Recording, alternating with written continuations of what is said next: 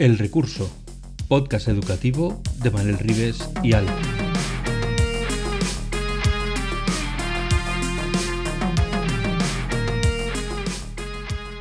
El Recurso es un podcast patrocinado por Golden Mac Edu, Grupo Catwin, tu especialista en soluciones pedagógicas Apple para el sector educativo. Si estás interesado en saber cómo la tecnología amplía las posibilidades de enseñanza y aprendizaje de tu centro, visita nuestra web edu.goldenmac.es.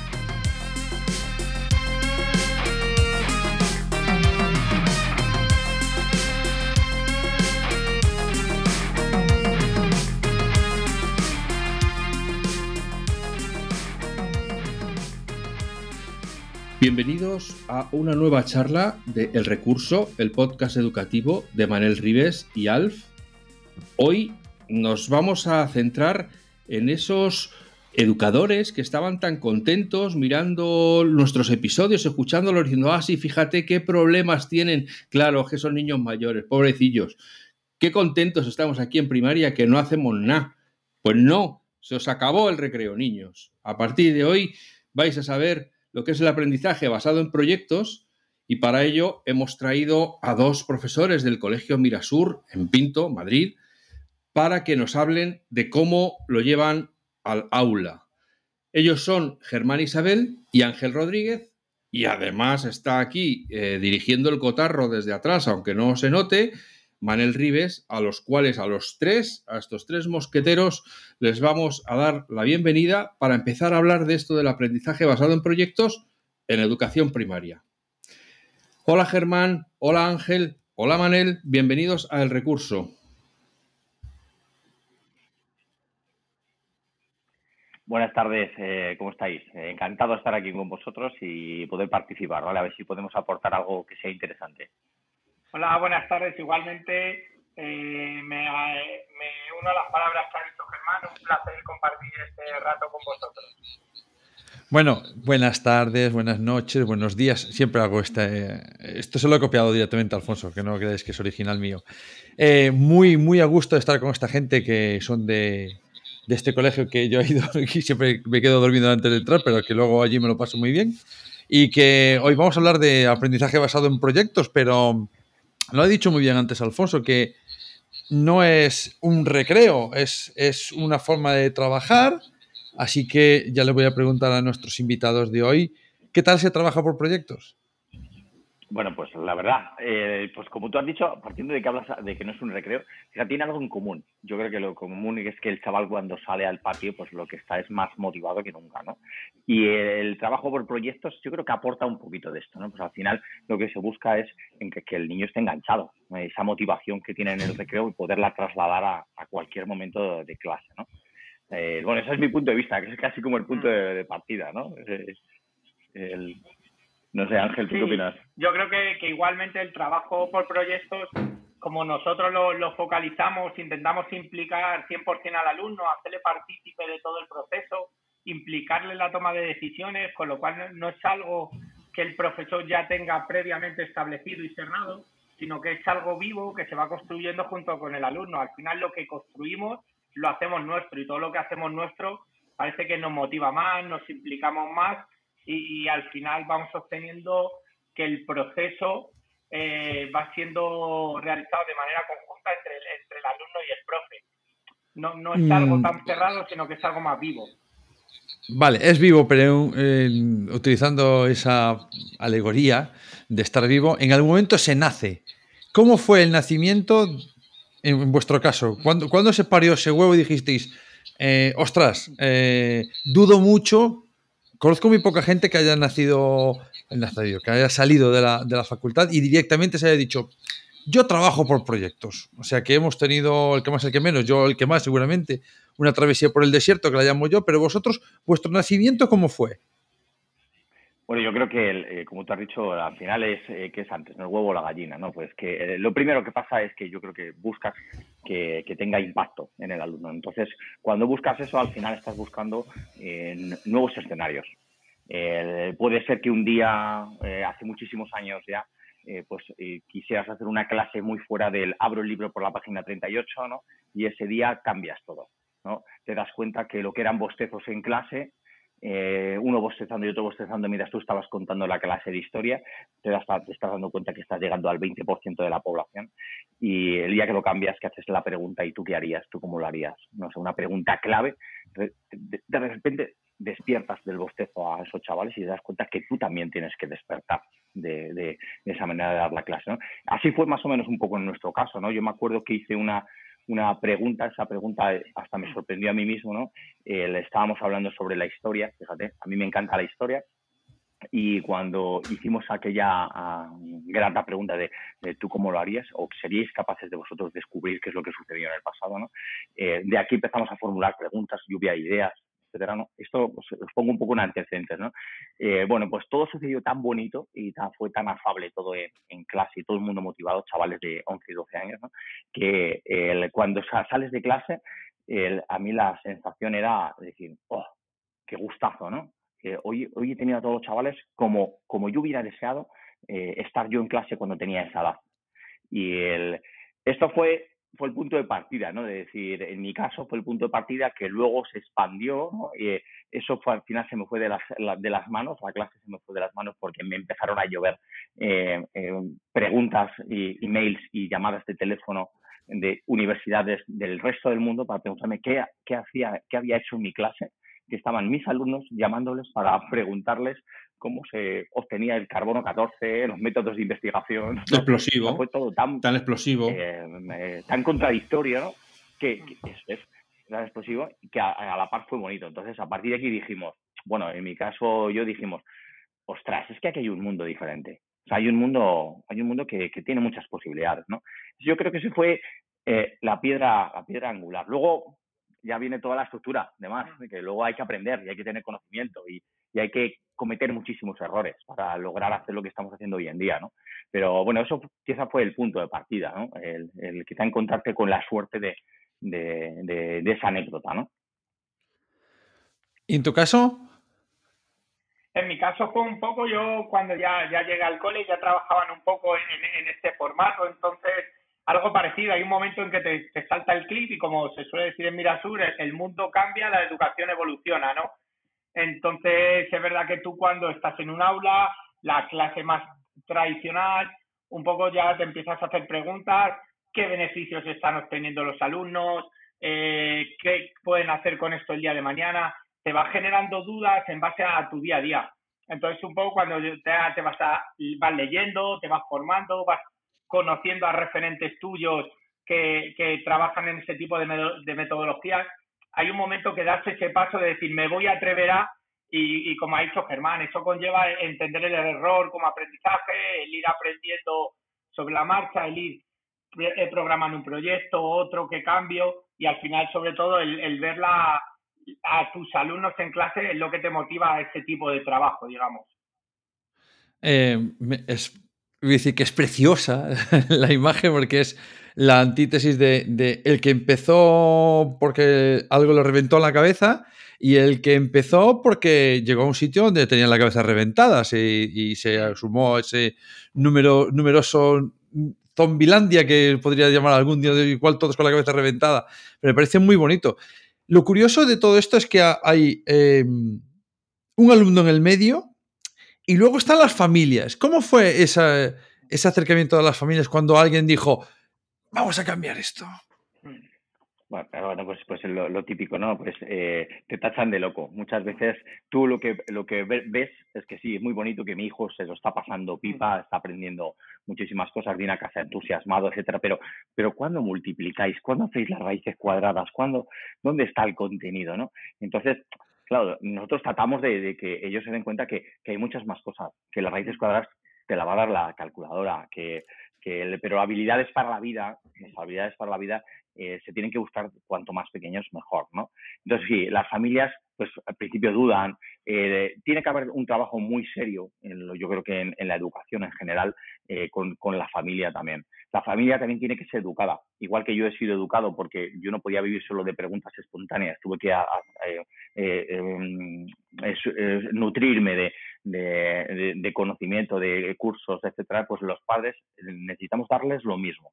Es decir, yo la formación que yo recibo tengo que trasladarla a las familias para que lo entiendan porque ellos han estudiado la misma escuela que yo y que Ángel, que era la de estar hincando los codos y sufriendo el día del examen y sufriendo el día que me daban las notas y si tenía que, recuperar, no tenía que recuperar o tenía algo eh, en la cabeza como un examen a la universidad, ¿no?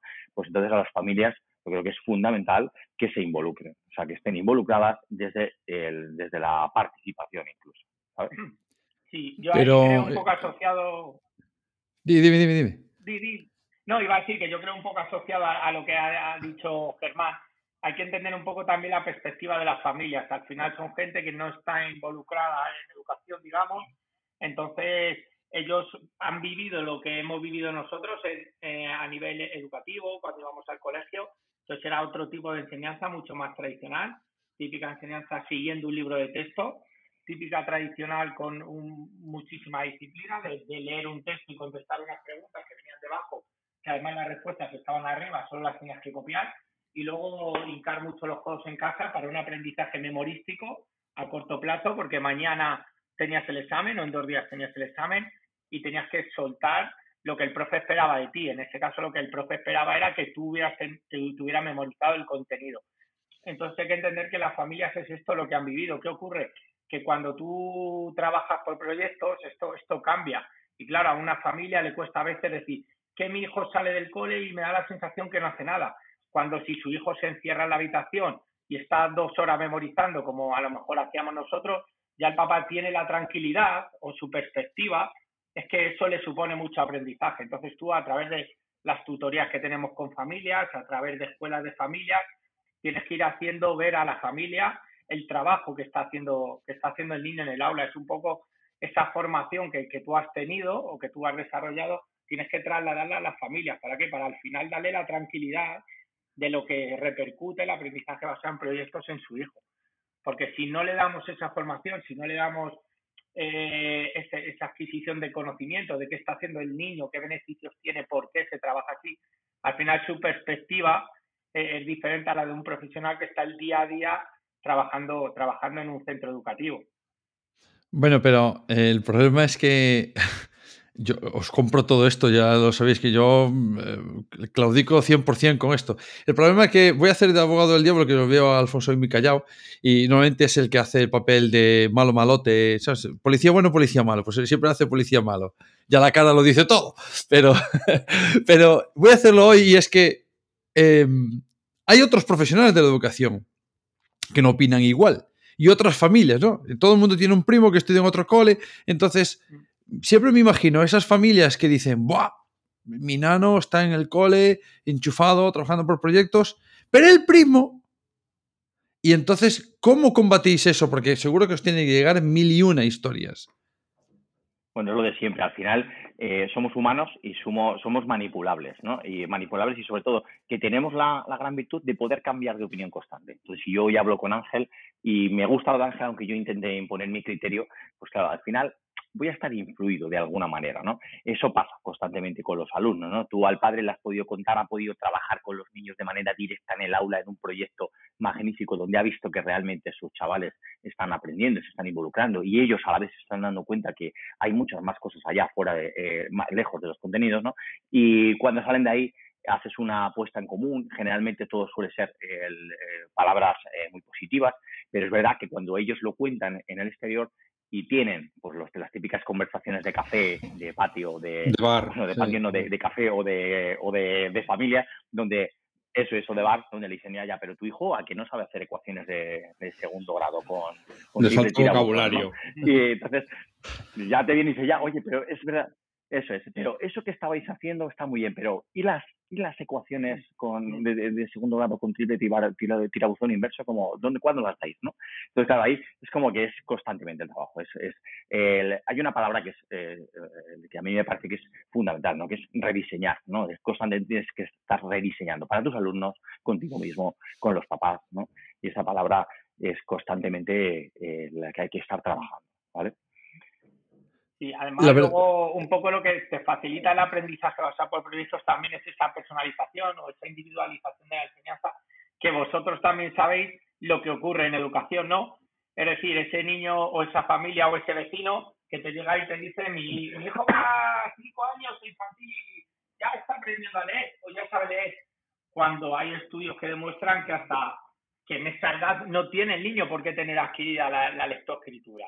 ¿Vale? Entonces, ¿qué ocurre? Que al final esa competitividad que está generada de es que mi niño con cinco años en su cole pues ya sabe leer y eh, tu tío no sabe leer, sí lee, no lee. Pero al final es un poco el, decir, ya, pues es que a lo mejor con cinco años todavía no está preparado para leer y si a mi hijo de comparo con el tuyo por circunstancias personales, que son personas diferentes, y yo lo que le digo a mi hijo, mira, ves, el del vecino ya lee, ponte aquí que vamos a leer, ponte aquí que vamos a leer. A lo mejor lo que puedo hacer es frustración en mi hijo, eh, generar rechazo hacia la educación, un poco al final se trata de individualizar, personalizar y tener claro qué, queremos ir consiguiendo. Entonces, pues cuando tú te planteas un aprendizaje basado por proyectos, que el papá a veces te dice, ah, y los contenidos, bueno, sí, sí, sí, contenido, van a aprender, lo van a aprender como un medio para, y van a aprender los contenidos, pero con un porqué. No se trata de aprender un contenido para, por aprenderlo. Entonces, por ejemplo, nosotros, uno de los proyectos que tuvimos que trató sobre se llamaba Lo quiero o lo necesito, a modo de pregunta, a través de diferentes experiencias de aprendizaje que hicimos en el aula. Los niños aprendieron sobre los sectores económicos, sobre cómo funciona la economía de un país, sobre las tres R para ayudar al medio ambiente. Aprendieron varias cosas, pero aparte de aprender todo eso, al final fueron desarrollando habilidades comunicativas, fueron desarrollando habilidades de investigación, fueron desarrollando habilidades de autogestión. ¿Qué ocurre? Que claro, luego llegaba la tutoría y una familia me dijo, eh, ¿te parece que voy el otro día con mi hija y estamos en, un centro comercial dando una vuelta y le digo, mira, vamos a pasar a esta tienda que me voy a comprar un pantalón que, lo necesito. Y me, me, cogió mi hija de brazo y me dijo, espera, mamá, ¿de verdad tú quieres, eh, necesitas ese pantalón o lo quieres? Porque si, no, si, lo, si lo quieres pero no lo necesitas, estás, estás haciendo un consumo que no es responsable pues al final es un aprendizaje que está, que está llevando la niña y que en este caso es súper importante. ¿Por qué? Porque lo está convirtiendo en transdisciplinario, es decir, lo está, lo está trasladando más allá de un contexto educativo, lo está trasladando a una situación real de la vida cotidiana. Tenemos el complot familias, niños, alumnos, alumnos, profesores, toda la institución que trabaja en combinación y a veces sale mejor, a veces no sale tan bien, pero va saliendo pero van sucediendo etapas que son las leyes. ¿Vosotros habéis notado una diferencia en, los otros elementos de esta combinación entre las familias el alumnado con estas leyes o realmente en realidad da igual la ley porque lo que pesa es lo que estoy haciendo en el aula? Leyes, yo siempre soy de los que digo que las leyes cambian, pero cambian la nomenclatura y demás, porque luego al final todo, todo confluye en el mismo sitio, ¿no? Afortunadamente ahora va todo más dirigido a las habilidades y demás, pero y, se va progresando un poco, yo creo, ¿no? Pero bueno, yo creo que las leyes, al fin y al cabo, no hacen que mejore el proyecto, los, los, los el aprendizaje basado en proyectos, ¿no?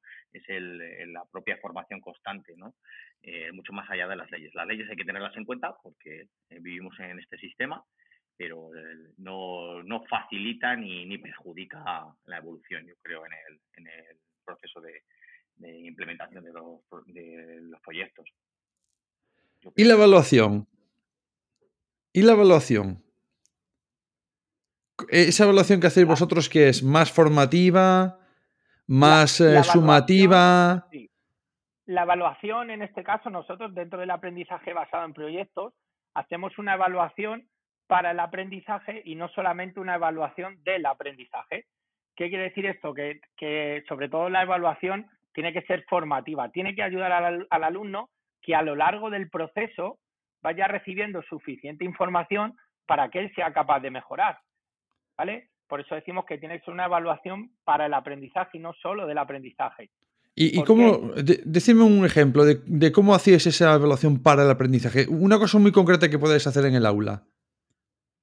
¿Vale? Una cosa muy concreta de la que podemos hacer en el aula. Imaginemos que nosotros estamos haciendo eh, una técnica de una técnica cooperativa dentro del aula, ¿vale? Vamos a hacer, eh, elegimos, por ejemplo, técnica 1, 2, 4, marcamos los tiempos para indagar sobre un tema muy concreto que luego van a tener que ir desarrollando diferentes actividades. Podemos empezar la técnica, hacemos la 1, 2, 4, hacemos el 1, hacemos el 2, hacemos el 4, hacemos la parte en común, ¿vale? Ahí podemos parar y podemos evaluar qué ha ocurrido en el aula. Entonces podemos hacer una evaluación con los alumnos. ¿Te ha dado tiempo a lo que tenías que investigar o no te ha dado tiempo? ¿Has sido capaz de, capaz de validar fuentes? Es decir, ¿has cogido la primera que te ha salido o, o de verdad has validado diversas fuentes que has encontrado? ¿Has sido capaz de entender la información que has transcrito o simplemente has sido copiar y pegar porque necesitabas recopilar esa información? Una vez entendida, ¿has sido capaz de expresarla con tus palabras? Fenomenal. Vale, una vez que te has juntado con los expertos, has sido capaz de expresar ideas, aportar ideas, respetar lo que tenían los demás, completar, corregir lo que tú tenías, ayudar a que los demás lo hicieran. Una vez que has vuelto a tu grupo, has sido capaz de transmitir al resto de tu equipo lo que tú tenías que, investigar, porque ten en cuenta que, que, en este, perdón, una vez que nos hemos juntado por cuatro, has sido capaz de transmitir al resto de tu equipo eh, las ideas que tú tenías que eran diferentes a las suyas, sí, ¿no? Vale, pues una vez hecha toda esta evaluación, ya podemos, según lo que haya ido pasando, podemos decir, vale, ¿hemos detectado puntos de mejora? Sí. ¿Cuáles son los puntos de mejora? Podemos decir puntos de mejora en este apartado y podemos repetir esta técnica 1, 2, 4. Si no hay puntos de mejora, los puntos de mejora no son muy profundos, podemos decir, pues puntos de mejora individuales, puntos de mejora de grupo. Los individuales de grupo, si no ha salido bien, o podemos repetir la técnica o podemos variar y utilizar otra técnica cooperativa con las correcciones vistas en, en esa evaluación. Si la evaluación requiere mejoras individuales, por ejemplo, que he sido el resto de mi equipo, sí que ha sido capaz de hacerlo y yo no, de cara a la próxima indagación o investigación, yo ya tengo un apartado de mejora para reevaluar mi, forma de trabajar. Con lo cual, al final, esa evaluación es para el aprendizaje, para yo tener recursos de cada vez y ir, digamos, mejorando mi desempeño durante el, durante el aprendizaje basado por proyectos. De todas maneras, el, fijaros que, a lo largo de todos estos años al final vamos cometiendo, eh, eh, bueno, vamos haciendo eh, diversas mejoras ¿no? en nuestros planteamientos. ¿no? Muchas veces eh, creemos que es fundamental conectar y que ellos entiendan la conexión de todo lo que hacen para su vida personal. ¿no? El, imaginemos que están haciendo una actividad eh, de una exposición oral, que tantas veces les pedimos que les plasmamos una rúbrica, cómo tienen que exponer, eh, ¿no? Esto es muy habitual ya en todos los centros, no, no solo en el nuestro, ¿no? Eh, lo que pasa que parece que solo aprovechábamos en, su día, solo aprovechamos ese momento de evaluación de la, de la habilidad comunicativa, ¿no? Luego, esto lo tuvimos que cambiar porque te dabas cuenta que cuando hacían cualquier otra cosa, cualquier otro proyecto, cualquier otra actividad, ¿no? ellos empleaban eh, diversos eh, tipos eh, de metodologías, bueno, recursos para poder presentar, pero no eran evaluados a nivel comunicativo porque no habíamos hecho esa herramienta.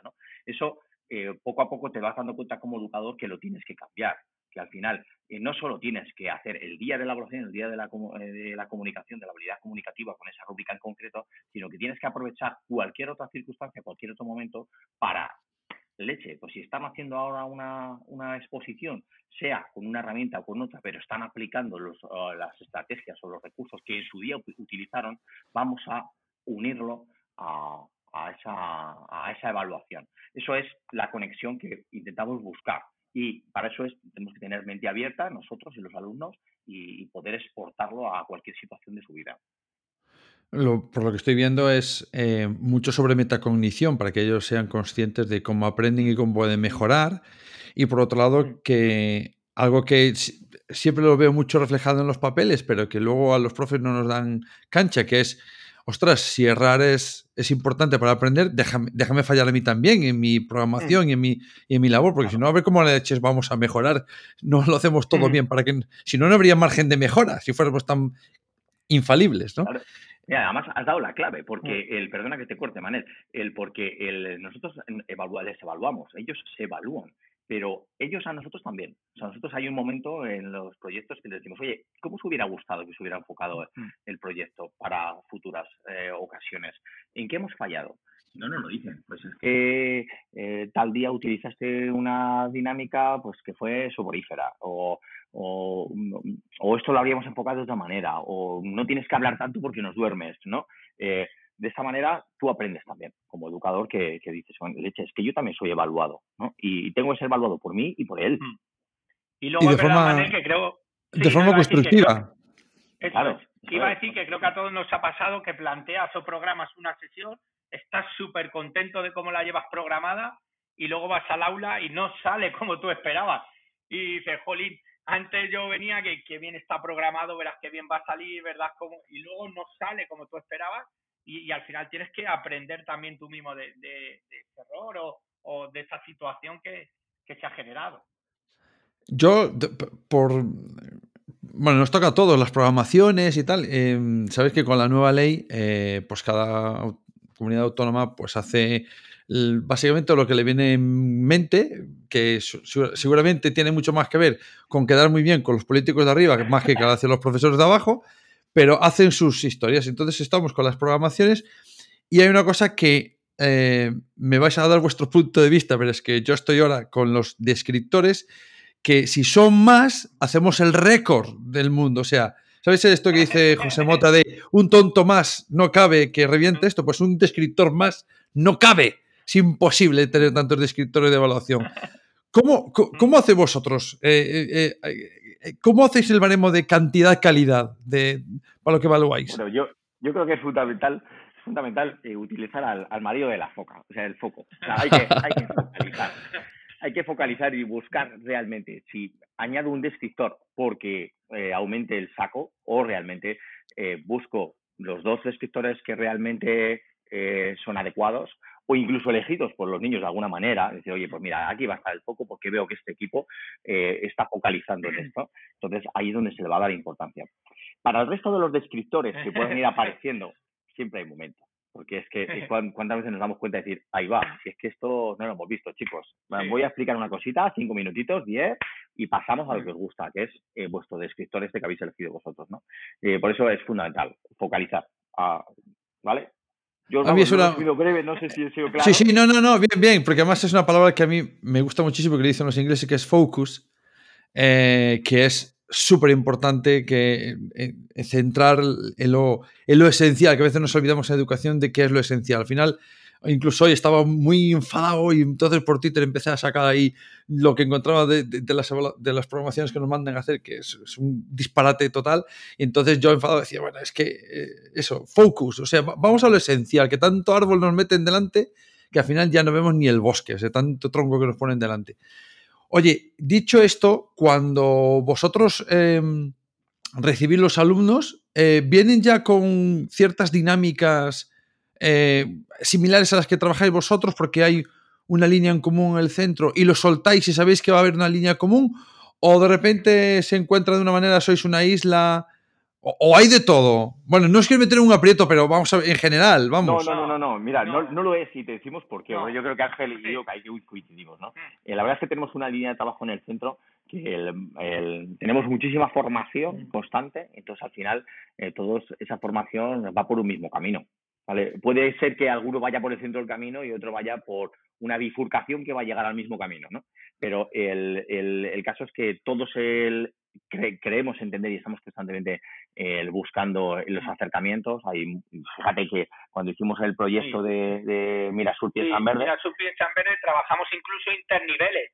Trabajamos por parejas pedagógicas de profesores, eh, interniveles de primero a tercero, les hicimos una oferta de proyectos de cuarto a sexto les hicimos otra oferta de proyecto, cada niño se, se adhirió al que más le gustaba por su interés, en base al que se inscribió, luego el grupo de niños que se formó, pues hicimos una dinámica representación y tal, y detectaron una necesidad a resolver, y luego sobre esa necesidad fue lo que fue todo el desarrollo del, del proyecto en base a dar pie a esa necesidad, solucionar esa necesidad, en este caso estaba focalizada en el municipio de aquí de Pinto. Entendemos de todas maneras mm. que, el, que el, entendemos que, que, no todos los centros es así, ¿no? Al final, mm. el marcar una línea de trabajo es muy difícil. Mm. Somos personalidades muy diferentes. Incluso mi pareja pedagógica en su momento dado puede ser muy diferente a mí.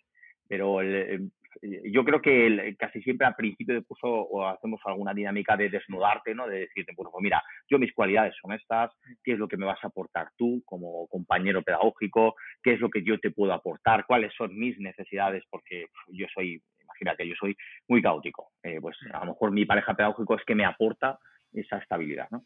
Eh, Alfonso, que sí, no, pero alguna pregunta. Es que no quiero interrumpir este diálogo de enamorados, entonces eh, cuando acabéis, pues los demás metemos baza. No, no.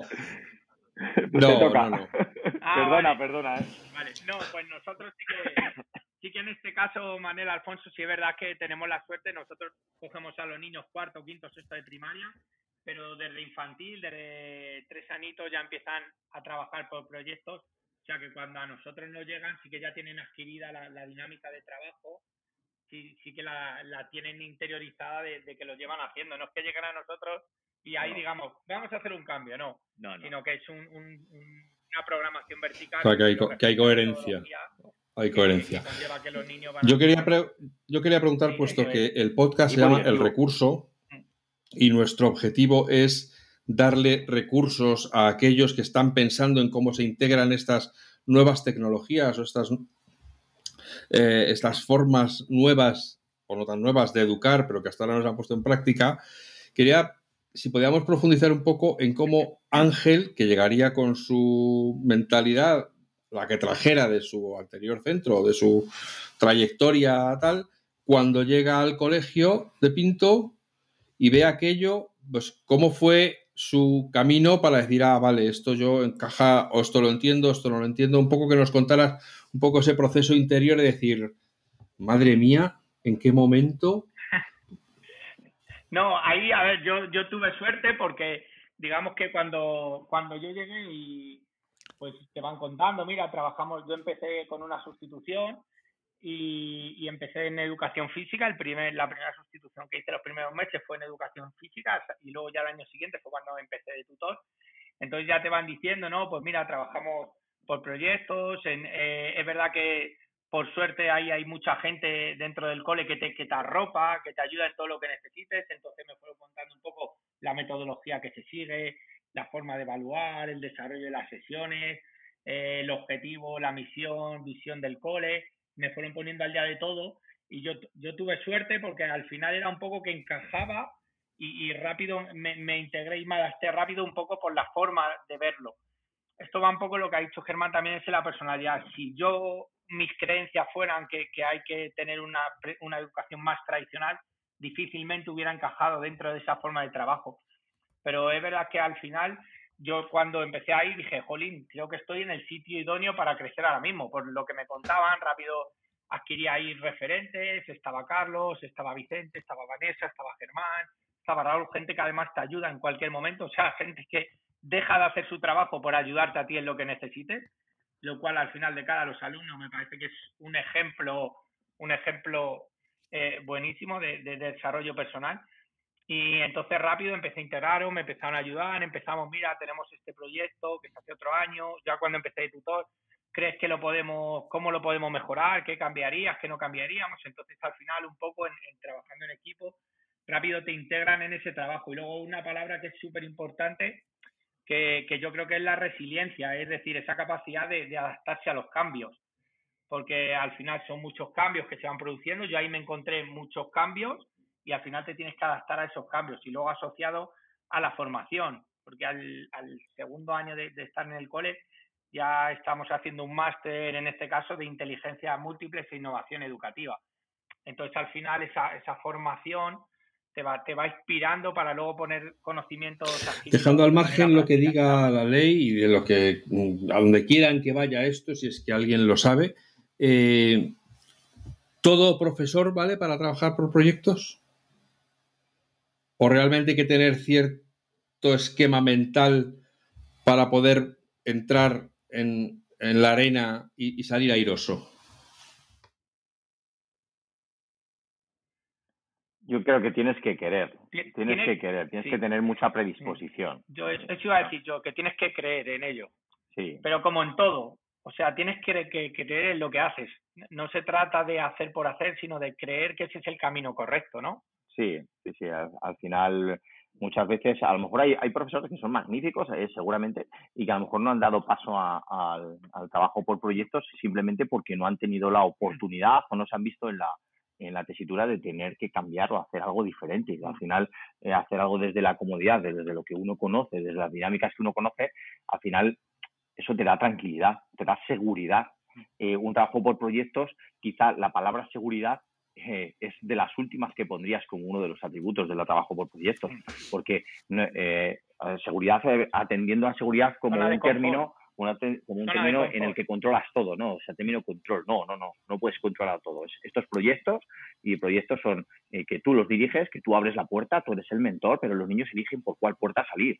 ¿Vale? Entonces, no, perdonad las metáforas, yo no sé si, me, digo que, Una de las cosas que, es por lo que yo estoy aquí realmente, porque sé que si vosotros os ponéis con Manel, os ponéis pim pam, pim pam, como si fuera una partida de ping pong, y acabáis, vais subiendo, vais subiendo y, os olvidáis que hay gente aquí abajo, ¿no? Entonces yo estoy aquí para traeros, yo soy el que no ha oído nunca hablar de esto y le pica la curiosidad y entonces me vienen bien las metáforas porque me ayudan a entender lo que quieres decir.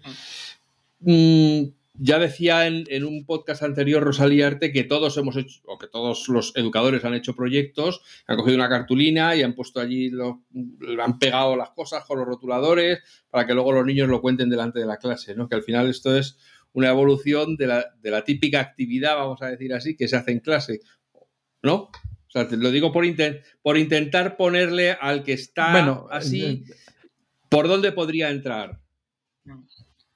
Hay, hay, voy a decirlo yo porque si no me arde la garganta. Tengo aquí ahora un bulto en la garganta para salir, ¿sabes? Y tengo que echarlo fuera. Entonces, hay un. sí, sí, sí, sí. Eh, o eso o corto. Entonces prefiero decirlo. hay, hay, un problema con el concepto de, de aprendizaje basado en proyectos. Y es que mucha gente hace la clásica clase la clásica explicación donde está explicando 55 mm, de cada 60 minutos y luego cuando acaba toda esa unidad didáctica, ha hecho 800 ejercicios, hace un proyecto y dice, estoy haciendo proyectos. No, no estás haciendo un proyecto. Eso no es trabajar por proyectos. Eso es, trabajar por proyectos es una forma familiar de llamarle aprendizaje basado en proyectos. Hacer un proyecto es, eh, haciendo un símil que a ti te gusta mucho, Alfonso, el, el, proyecto no viene después del primer plato y el segundo plato y tienes el postre del proyecto. Eso no es trabajar por proyectos. El proyecto es toda la comida que comes, desde, desde la servilleta que te ponen hasta el postre. Todo eso es un proyecto. Y es, importante que la gente se dé cuenta de que a nivel memorístico, seguramente, yo siempre digo que los que trabajamos por proyectos empatamos. Si vamos a jugar a tu juego de a ver quién se acuerda más memorísticamente, empato, empato, no voy a decir que gano, pero tú solo empatas conmigo en eso, en todo lo demás pierdes. Pierdes en autonomía personal, pierdes en resiliencia, pierdes en, curiosidad, pierdes en creatividad, pierdes, en pensamiento crítico, porque si lo único que haces es un examen memorístico y yo te empato en todas las otras categorías, vas a perder. Y eso es muy importante que la gente se dé cuenta. Y no es un ataque, como decíamos otro día con Rosaliarte, no es un ataque a la gente que utiliza un sistema más em, clásico.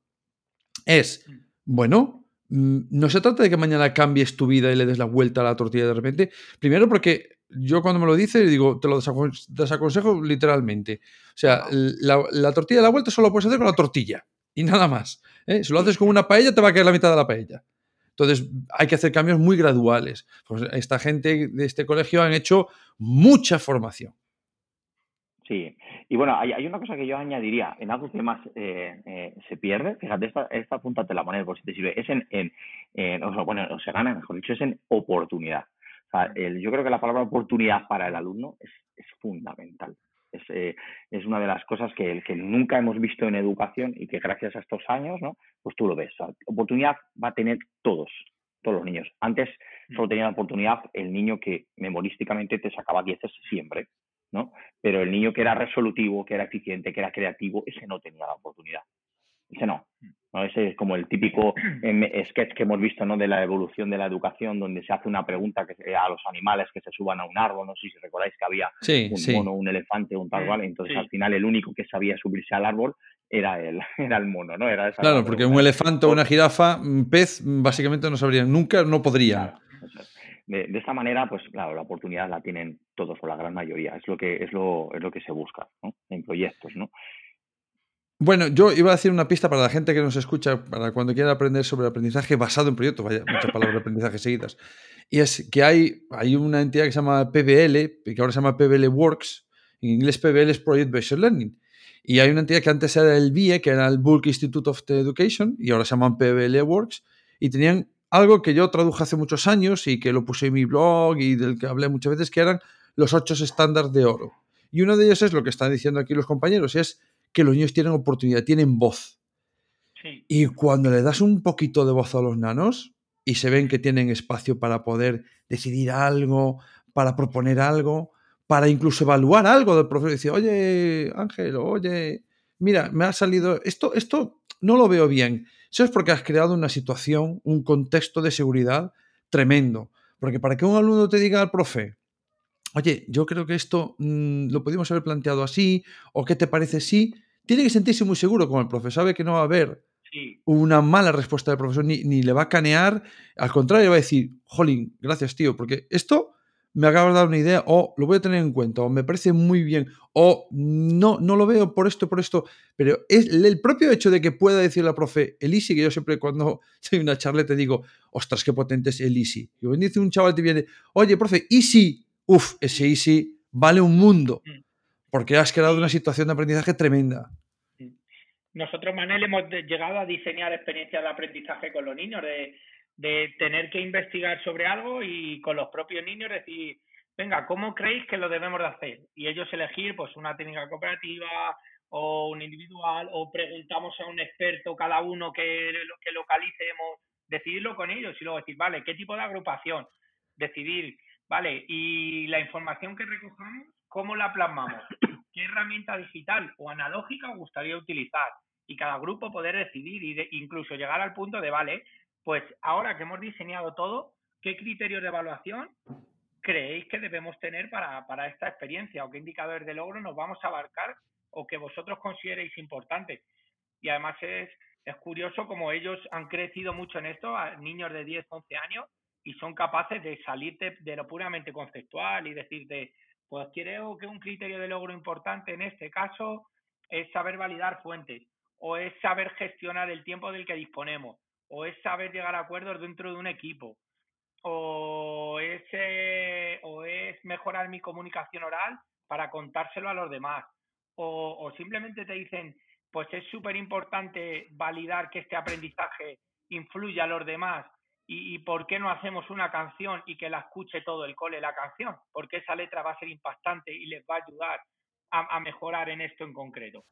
Sea, que al, final ellos también eh, muestran ese crecimiento en, en todo lo referente a, lo que rodea al aprendizaje. Bueno, incluso, incluso hay veces que ellos nos han exigido o nos han pedido que por favor fueran evaluados en algo en concreto tal día, ¿no? Porque ellos tenían muy claro que ahí eso lo habían adquirido y dijeron, oye, profe, ¿puedo ser evaluado mi equipo y yo en, en, este momento, tal día que tenemos ya desarrollada unos procesos que quiero que veáis en el resto de la clase, ¿no?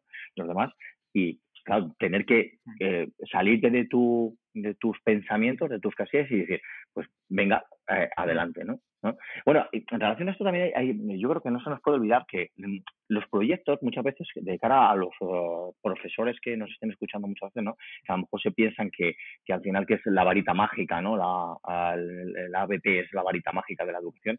No, no lo es. Y todos los proyectos eh, no significan que sean replicables, ni siquiera en una misma clase, ¿no?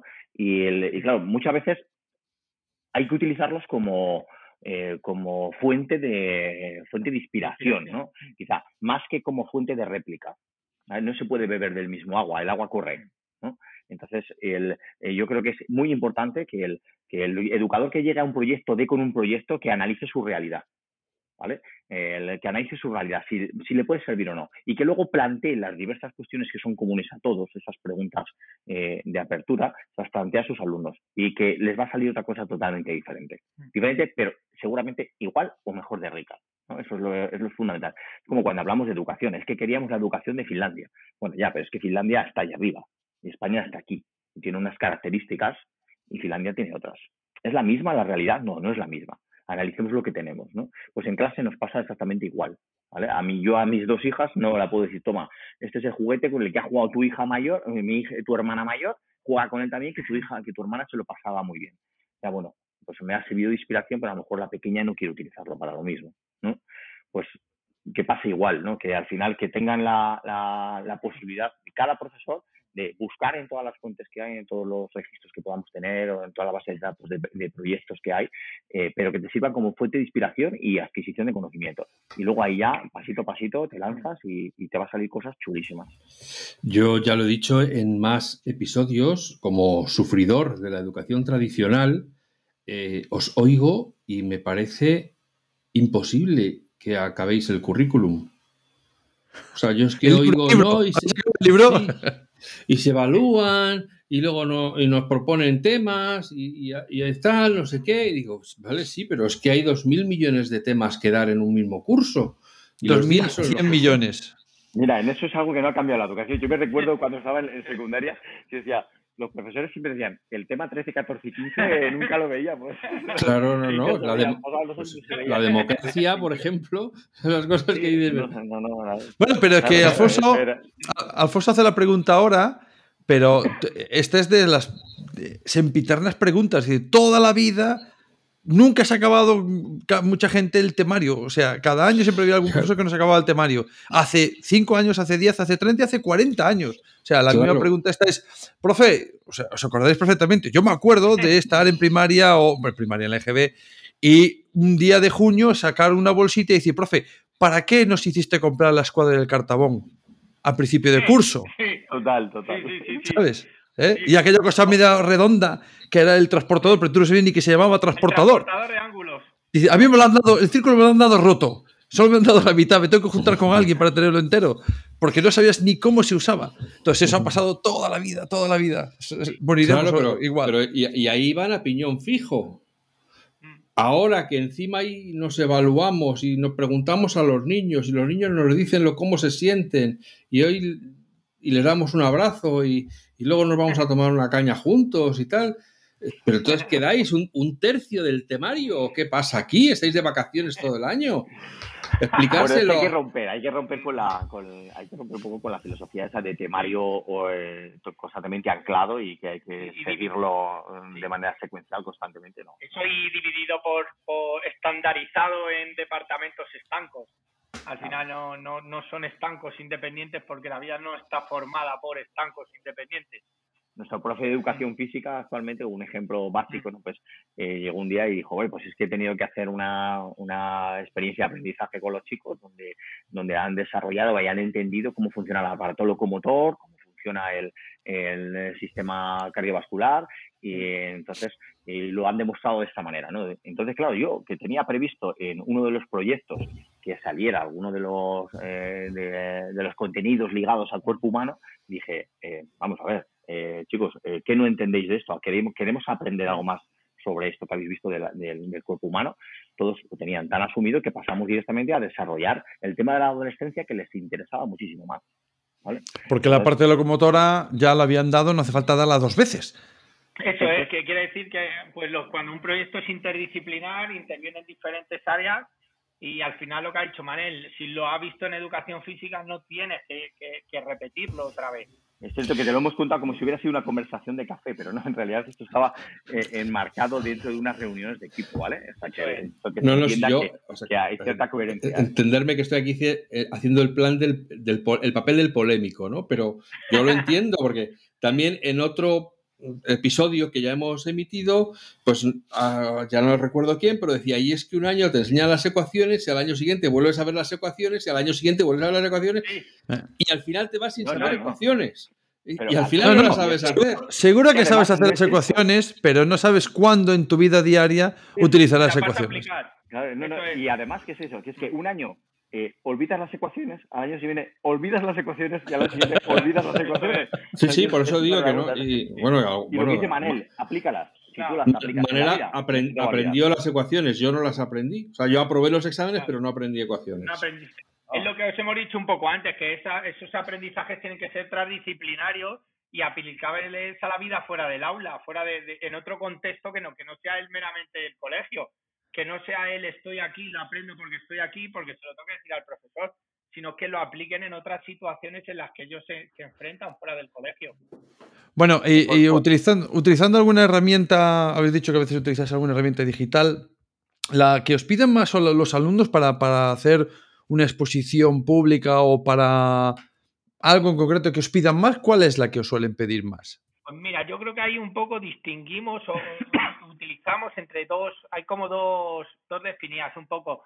Cuando esa exposición se realiza de manera individual, digamos, ¿vale? Ellos suelen trabajar mucho con Keynote. Tenemos iPad One to One en el cole, entonces ellos manejan muy bien Keynote a, nivel de transiciones, a nivel de diseño, a, nivel de, convertirlo en vídeos, a nivel de, de estructura. Entonces, cuando suelen trabajar en individual, ellos nos demandan más Keynote y cuando suelen trabajar a, modo de equipos nos suelen demandar presentaciones de Google por el hecho de que pueden trabajar en tiempo real de manera colaborativa y entonces bueno os daré una pista que Keynote yo en, tiempos de pandemia en tiempos de pandemia y ya van dos años eh, y que no vuelva nunca más pero en tiempos de pandemia trabajaba con los nanos en los proyectos eh, colaborativamente online y va muy bien Mira, yo, siempre digo una cosa, ¿no? Al final, el, tú lo que muestras en clase son, son, es una maleta abierta con un montón de ropa y ellos eligen la que se tienen que poner, ¿no?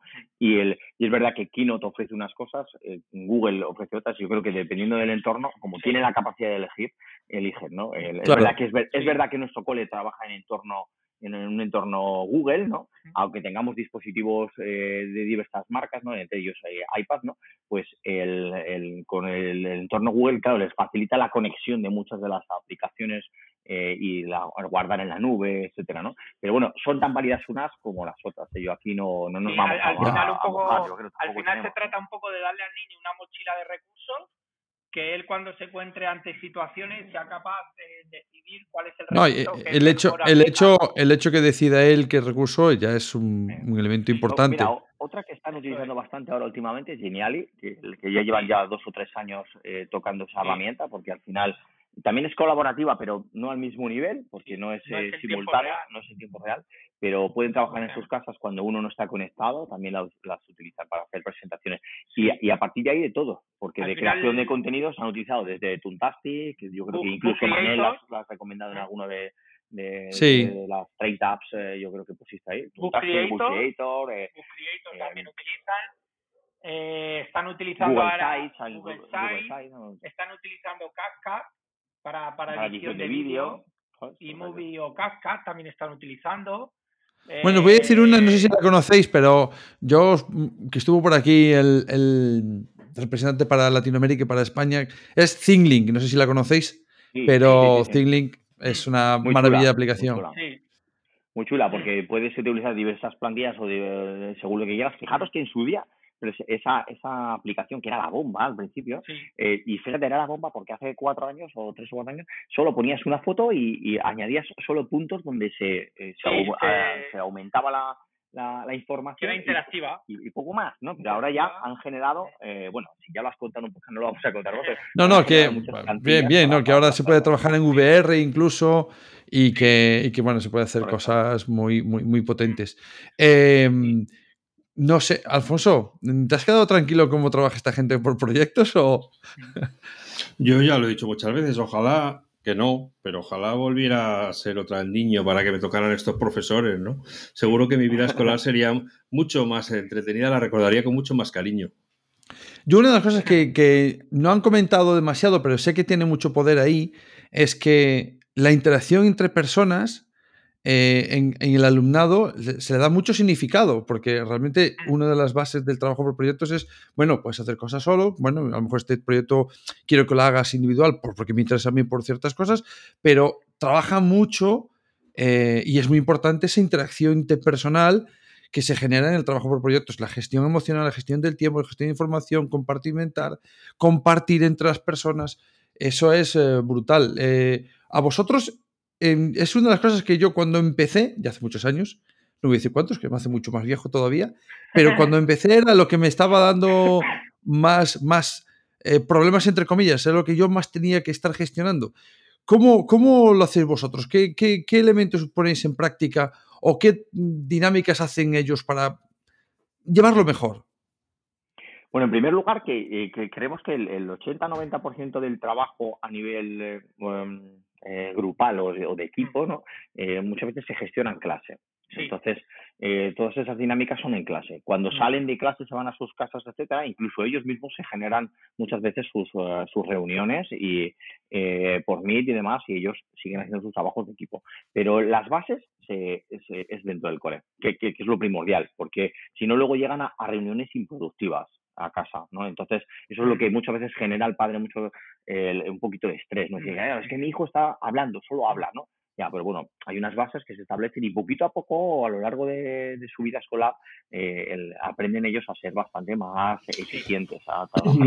no, me, digáis que estáis preparando a una generación de niños que van a ser productivos en reuniones. es la idea. Lo intentamos. Es, la idea. De hecho, yo creo que es uno de mis talones de Aquiles. ¿eh? Yo llego a una reunión y vago y de vago y vago y creo y tal, bueno, pero de menos mal que tengo la coherencia de otros compañeros que, que me, me, bajan a la tierra pero, el, el, pero es cierto que es, es difícil, ¿eh? la gestión de las, reuniones productivas. Eh. Es verdad, en relación con lo que ha dicho, esto que ha dicho Manel, digamos que la interacción de personas es súper importante a dos niveles. Uno, al final, entre equipo docente, es decir, los docentes tienes que estar en, en relación y trabajar, trabajar juntos para que los proyectos salgan mejor. Mm. Al final, las fortalezas de uno y las fortalezas de otros hacen que, que todo vaya mejor y luego los niños la mayoría del tiempo un gran porcentaje es a nivel a nivel equipo, a nivel grupo. De hecho, incluso nosotros en el mismo nivel hay veces que juntamos las clases y los grupos son formados por niños de diferentes clases.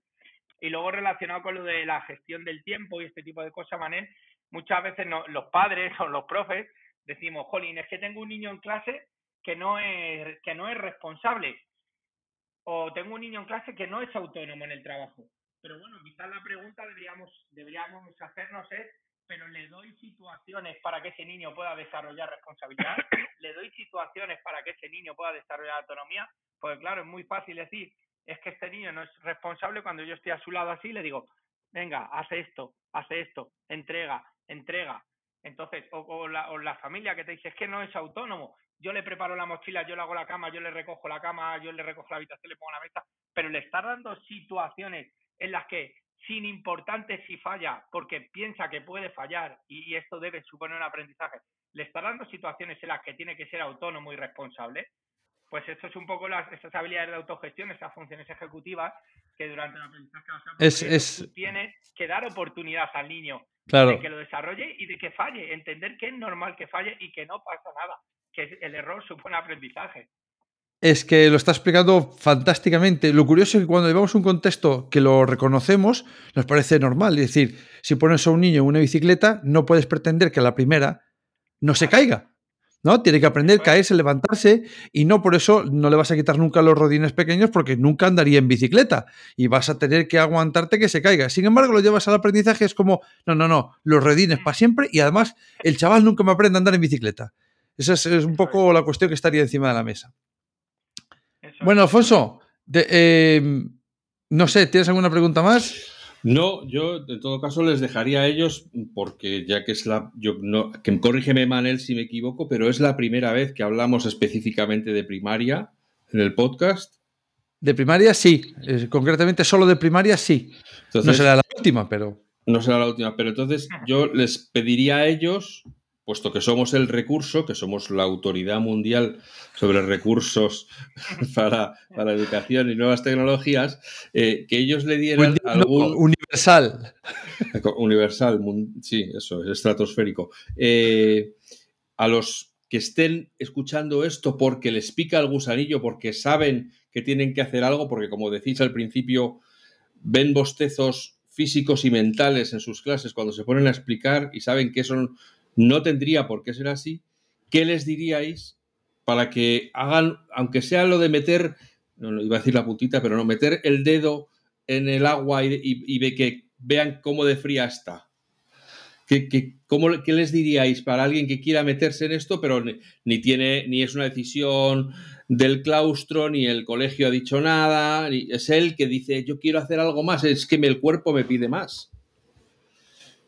Bueno, yo le, diría que, se lance o que, o que vayan a visitar colegios donde se haga, que al final son fuentes de inspiración. Muchos sitios se nos olvida que, que, los, que los colegios te podemos abrir las puertas de, las clases, podemos pedir permiso para, para ir. Yo he ido a, muchos, hemos ido a muchísimos colegios donde de todos nos hemos eh, llevado algo. Es como cuando tú te vas de turismo, ¿no? Tú vas de turismo y vas con las ganas de ver algo pues nuevo, ¿no? Pues esto, pero en tu ámbito laboral, ¿no? Hay que, hay que enseñar también a la escuela a que esas, esas acciones son súper importantes, el que vayan a, diversos sitios y que se empapen o que vean, porque todas las cosas nuevas les van a venir muy bien, les van a abrir la mente.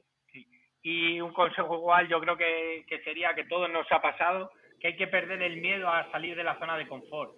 Eh, hay, hay, que perder ese miedo, hay, hay que romper la, la, zona de confort que tenemos y que no pasa nada, no pasa nada por equivocarse, no pasa nada por, er, por tener un error, pero que hay que romper, hay que salir de esa zona de confort, hay, hay que, hay que ser capaz de dar ese pasito adelante. Muy bien, pues yo creo que lo han dicho estupendamente. Hay que salir de esta situación en la que te has encontrado muchos años dando clase y que, y que cuesta salir, porque psicológicamente cuesta salir, porque da miedo, es normal, es lógico. Pero hay mucha gente ya eh, en España trabajando por proyectos, trabajando por retos, trabajando en gamificación, trabajando eh, con inteligencias múltiples, trabajando eh, de muchas formas que abre un poquito el espacio de las formas de aprender y de enseñar que es de lo que nos dedicamos nosotros. Bueno, creo que lo han dicho muy bien, no añadiría ni quitaría nada, me parece que como mucho, pues eh, si en algún momento nos piden su teléfono, pues que vayan a ver ese colegio, que ya que han dicho que, se puede ir a ver, pues que vayan a verlo a la gente como ocurran. El colegio es... El colegio es espectacular, es, bueno, dan ganas de, por la rabia que tiene uno de trabajar en un colegio así, pues le voy a romper un cristal, que, que, se le fastidie algo feo que tenga ahí, porque tiene todo súper impresionante. Pero más que ese colegio, lo que tiene impresionante es la gente que trabaja dentro. Que las veces que he ido, incluso durmiéndome antes de llegar, eh, me han tratado espectacularmente. Así que muchas gracias, chicos. Eh, esperamos veros otra vez por aquí en otra ocasión, hablando de muchos temas que siempre tenemos encima de la mesa. Cuando quieran, Manel, cuando quieran, un placer para nosotros, Manel Alfonso, nosotros encantados de haber compartido este rato y a vuestra disposición para, para cuando queráis, encantados. Así es. Pues, pues muchas gracias igualmente a Ángel y a Germán por haber venido a pasar este rato con nosotros y a vosotros y vosotras recursillistas con nuestro extra de perro incluido, que también se despide eh, cordialmente, está encantado de conoceros. Sonoro. Sí, efectivamente, es que estamos ensayando los nuevos efectos, sí. Eh, eh, sobre todo si estáis pensando en empezar, yo me estoy poniendo ahora en vuestro sitio. Entiendo que es difícil hacer que a lo mejor los alumnos, esos chicos y chicas a los que lleváis conociendo durante años, os vean de otra manera, que queráis cambiar la forma en que les enseñáis y de una manera y que sea de, diferente y que tengáis miedo a que, a que os miren y, se rían de vosotros, ¿no? Pero yo creo que los chicos lo merecen, vuestra carrera lo merece. Y la, ¿ves? Él está de acuerdo. ¿Por qué vosotros no? Aquí lo dejamos. Os esperamos la semana que viene, Manel y yo trabajando como siempre en un nuevo tema. Esperamos que os hayáis divertido, que os hayamos entretenido y que nos escuchamos de nuevo muy pronto. Hasta ahora.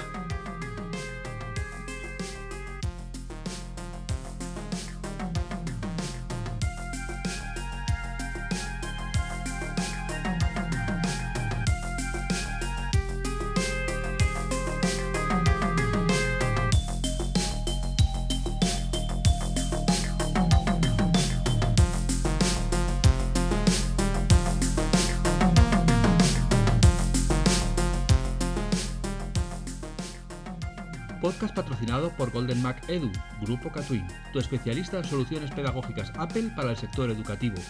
Si estás interesado en saber cómo la tecnología amplía las posibilidades de enseñanza y aprendizaje de tu centro, visita nuestra web edu.goldenmac.es.